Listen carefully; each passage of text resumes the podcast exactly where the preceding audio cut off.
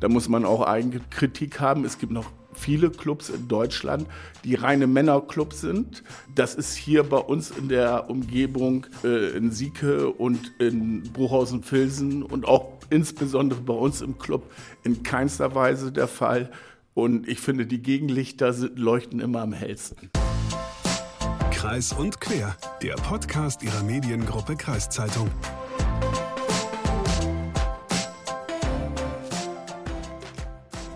Wie der Titel der Folge schon sagt, sprechen wir heute über einen Rotary Club. Also daher auch mal direkt die Frage an dich, Leslie. Kanntest du diese Clubs vor der Folge schon?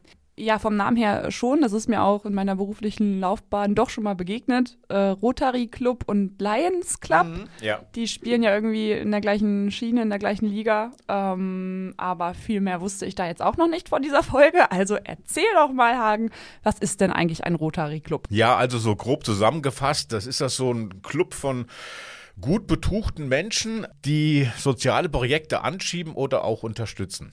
Und um genaueres zu erfahren, habe ich einfach mal einen Rotary Club besucht. Aber erstmal herzlich willkommen zu Kreis und Quer, Ihrem sozialen Podcast der Mediengruppe Kreiszeitung. Ich bin Hagen Wolf. Und ich bin Leslie Schmidt. Also Hagen, du hast den Rotary Club Sieke und Bremen besucht und damit ein paar Vorurteilen aufgeräumt. Ja, also ich habe mit Lars Truhe darüber gesprochen, dem Präsidenten des Clubs und ja, Vorurteil, ich bin mit einer leicht provokanten Frage eingestiegen.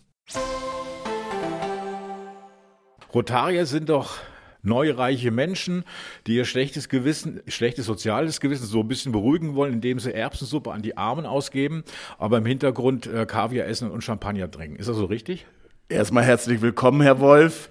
Das ist natürlich typisch und äh, das gehört wahrscheinlich zu Ihrem Recherchestil, äh, dass Sie von keiner Sachkenntnis hier getrübt sind.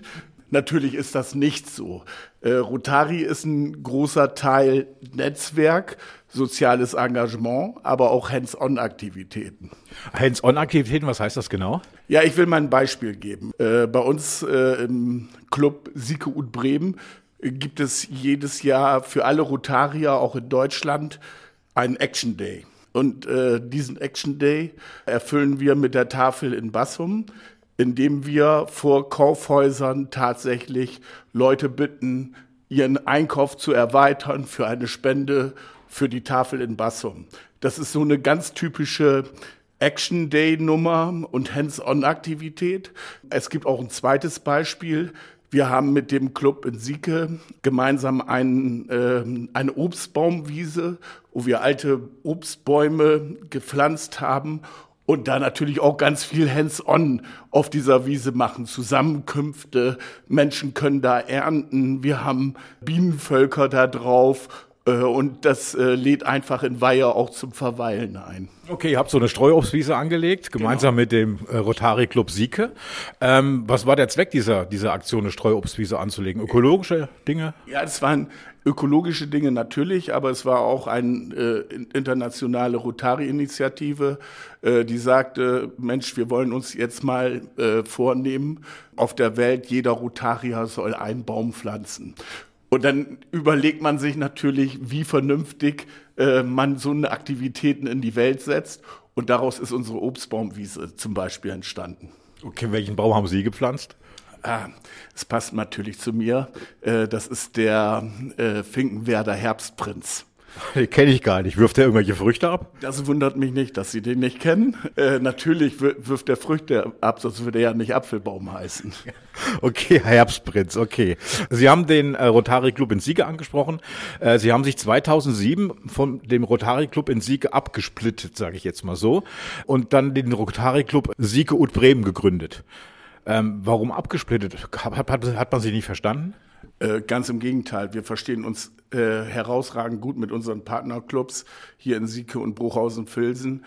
Äh, wenn Rotary-Clubs eine gewisse Größe erreichen, dann teilen die sich. Also äh, das ist 2007 der Fall gewesen.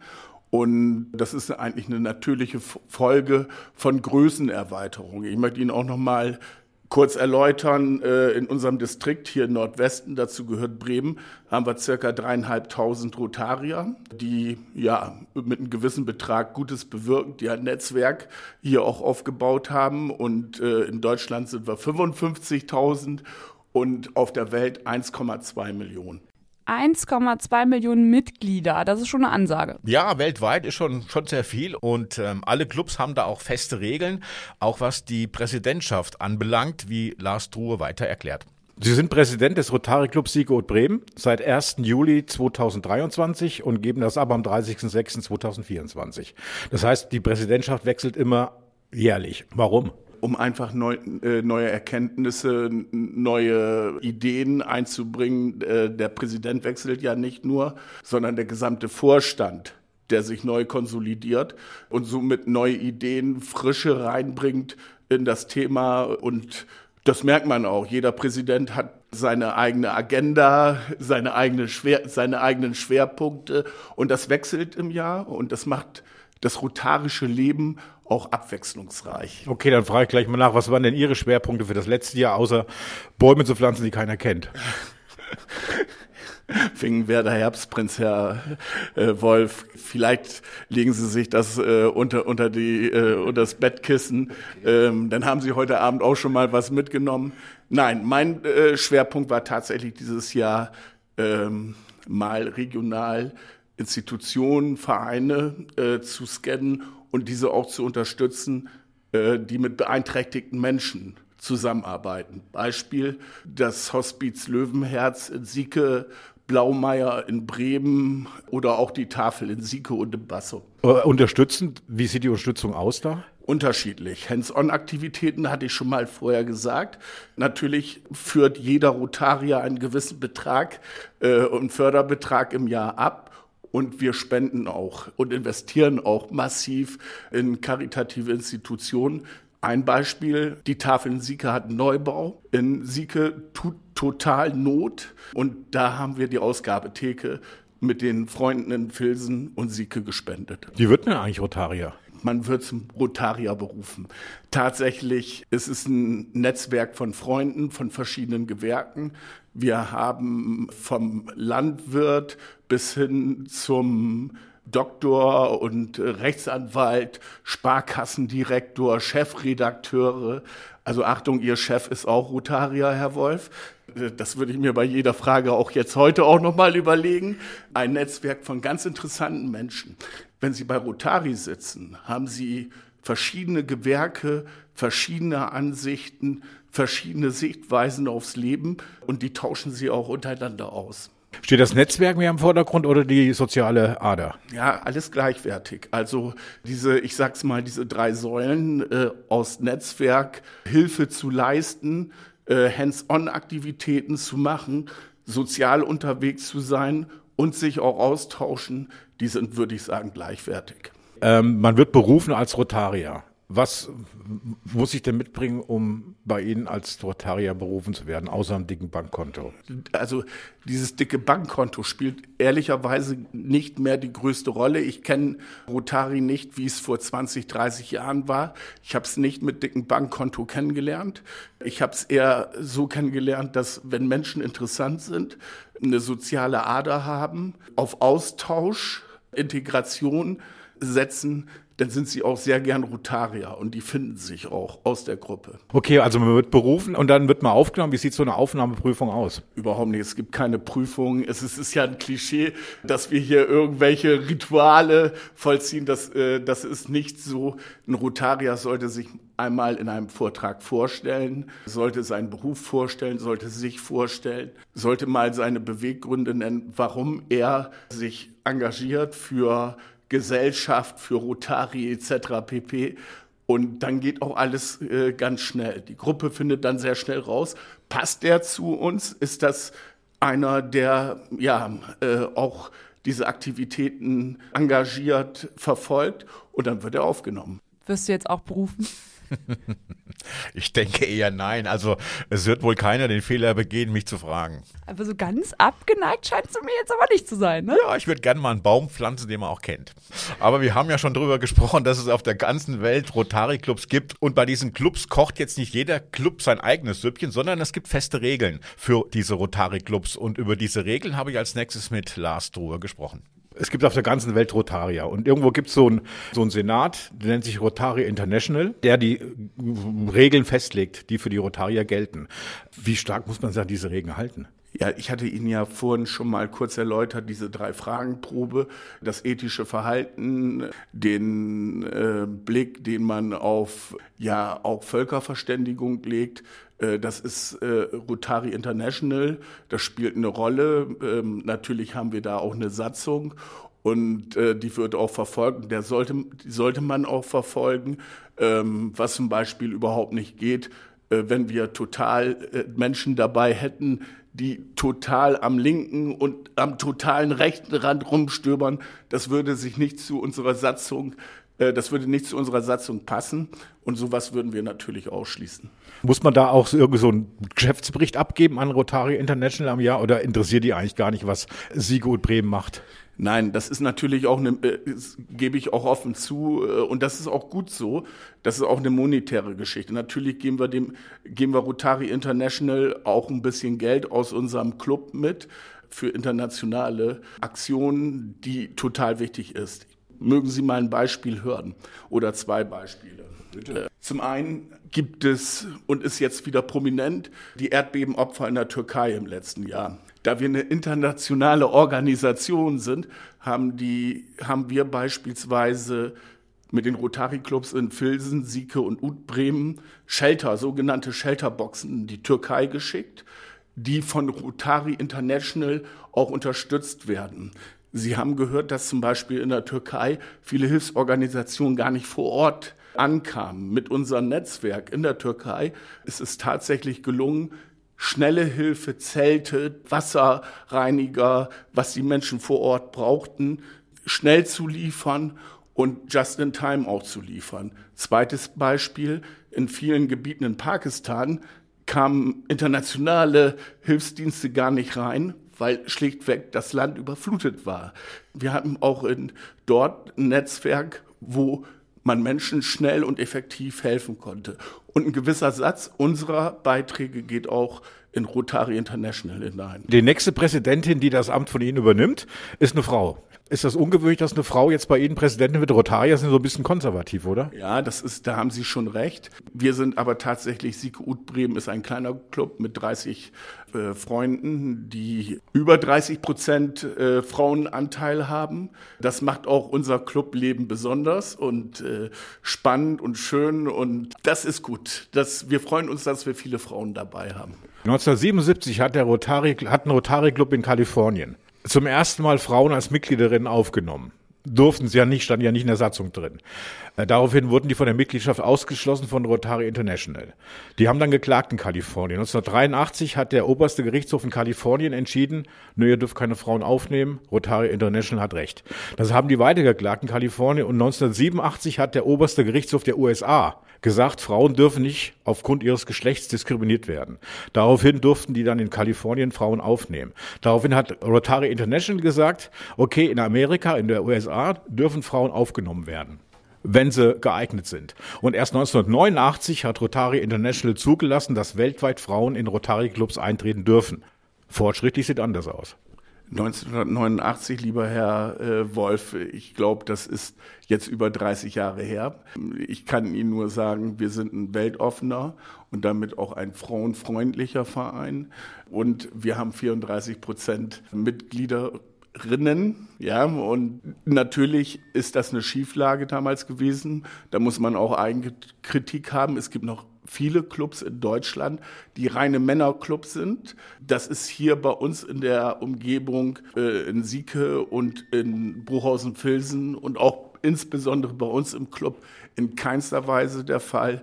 Und ich finde, die Gegenlichter leuchten immer am hellsten. Ich habe es gesehen, also in diesem, heißt das Clubhaus Vereinsheim, was ihr habt, äh, die Gast, Gasthaus Kreuzmeier in Zeckenhausen. Diese Räume hat auch der Lions Club als Club Raum. Gibt es da nicht so ein bisschen Beef zwischen Lions Club und, und Rotaria? In keinster Weise. Also die beiden äh, sind Serviceclubs, die ähneln sich. Die stehen äh, alle auf dem Boden unserer demokratischen Verfassung. Und haben auch eine sehr ähnliche Struktur.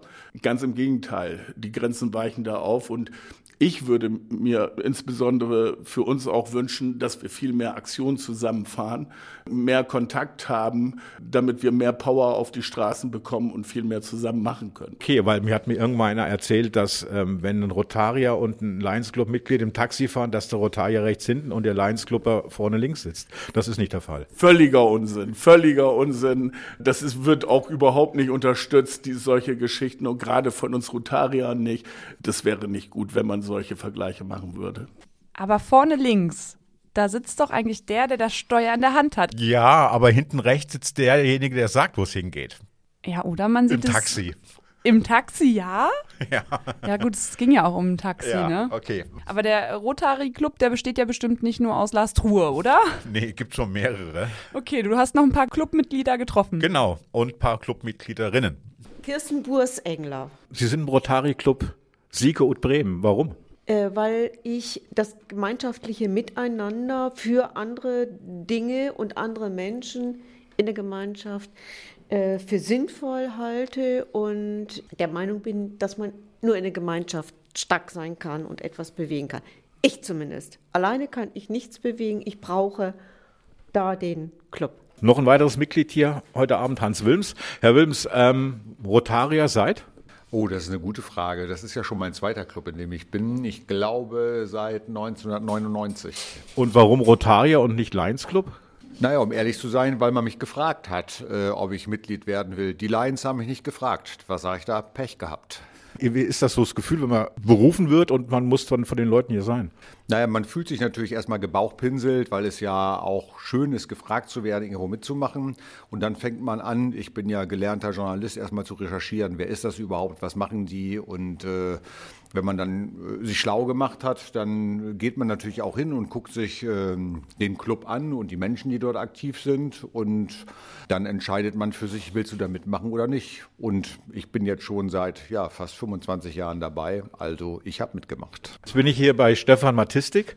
Herr Matistik, Sie sind Vortragswart bei den Rotariern. Vortragswart, der, der Begriff hört sich vielleicht ein bisschen altmodisch an. Also ich nenne das lieber Vortragsmanager oder Management. Ähm, ja, ich sorge dafür, dass hier ab und zu mal Gastreferenten äh, auftreten, die dann einen Vortrag halten, äh, der passend ist zu dem Thema, das, das der Präsident in dem Jahr dann jeweils hat. Und äh, da überlege ich dann gemeinsam mit dem Präsidenten und den anderen Freunden im Club eben, wen man da einladen kann. Und das ist immer eine ganz spannende Geschichte und dadurch haben wir schon sehr, sehr viele interessante Gäste bei uns im Club gehabt. Präsident ist mal für ein Jahr, dann wird gewechselt. Vortragswart? Ähm, theo theoretisch, äh, so, so lange wie man Lust drauf hat und beziehungsweise der neue Präsident eben sagt, ich möchte jemand anders haben oder wir wollen mal einen Wechsel haben. Ähm, normalerweise ist es so, man macht es einige Jahre lang, ist auch eigentlich ganz gut, weil man dann eben halt eine gewisse Routine und auch, äh, ich sag mal, einen gewissen Ablauf hier in den Abend bekommt, beziehungsweise auch das Gefühl dafür hat als Vortragswart. Ähm, bei mir ist es jetzt zum Beispiel so, da ich übernächstes Jahr Präsident werde, gehöre ich nächstes Jahr als äh, Präsident-elekt äh, zum Vorstand und kann dann entsprechend nicht mehr Vortragsmanager sein. Rainer Hammer. Ich bin schon seit 2007 äh, Mitglied und äh, war bei der Gründungsmannschaft dabei. Man hat sich damals ja von Siege, äh, von Siege abgesplittet, weil zu viele waren. Ähm, ihr habt jetzt, glaube ich, etwas über drei- 30 Mitglieder. Ab wann splittet sich ein Verein eigentlich auf, weil zu viele sind? Da gibt es äh, eigentlich keine festen Vorschriften. Zu viele müssen das nicht unbedingt sein. Äh, aber ja, sicherlich gibt es äh, eine Grenze, aber die ist äh, nicht festzulegen. Das hängt äh, von der Clubdynamik und von den Mitgliedern ab. Und wenn die sich viel zu sagen haben, braucht man nicht zu teilen. Gibt es auch mal Streit bei den Clubmitgliedern? Also ich würde sagen, nein. Es gibt unterschiedliche Auffassungen, die man diskutiert. Und ja, Diskussionen sind ja dann besonders interessant und fruchtbar, wenn unterschiedliche Auffassungen ausgetauscht werden und dann äh, das Ganze zu einem Erkenntnisgewinn führt. Wir haben ja gelernt, ähm, dass jeder Präsident versucht, was in seiner Amtszeit zu bewirken, nach seinem Motto. Was war denn Ihr Projekt, was Sie nach vorne tragen wollten? Naja, ich äh, habe das äh, Präsidentenamt angetreten nach der Corona-Zeit und äh, das war ja wie eine bleierne Zeit, weil äh, Clubmeetings nicht stattfinden konnten, beziehungsweise wenn sie stattgefunden haben, haben sie häufig äh, virtuell, also mit Kamera und äh, am Bildschirm dann äh, stattgefunden. Und da hat natürlich der Club darunter gelitten. Und meine größte Befürchtung, als ich das Amt angetreten habe, war, dass man ja, diese nachlassende Dynamik nicht mehr auffangen kann. Äh, aber ich war dann überrascht, wie rasch äh, das doch gelungen ist, weil jeder hat gewartet, wieder ja, unter die Leute zu gehen und äh, mitzumachen. Und das war dann so eine Aufbruchstimmung. Und ja, ich denke, das war eine ganz interessante Zeit. Ich sage das jetzt mal ganz vorsichtig. Du hast dir ja im Vorfeld, man könnte sagen, schon deine Gedanken gemacht zum Rotary Club und zu seinen Mitgliedern und zu deren Geldbeuteln hast du dir auch Gedanken gemacht und die ja auch geäußert. Ähm, wie ist denn da jetzt dein Fazit, wo du den Club kennengelernt hast? Ähm, sehr freundliche Menschen, sehr angenehme Atmosphäre und ähm, meine Vorurteile wurden, wurden korrigiert. Also durftest du jetzt nicht die Konten einsehen? Nein, wollte ich auch nicht. Okay, wir sind jetzt aber auch am Ende der Folge angekommen und wir hoffen, es hat euch gefallen. Und ähm, falls ja, dann lasst uns doch gerne eine nette Bewertung bei Apple Podcast und Coda. Oder folgt uns auf Instagram und Facebook unter mk-podcasts. Und vergesst nicht Elona, das digitale Angebot der Mediengruppe Kreiszeitung. Bis nächste Woche. Schönes Wochenende.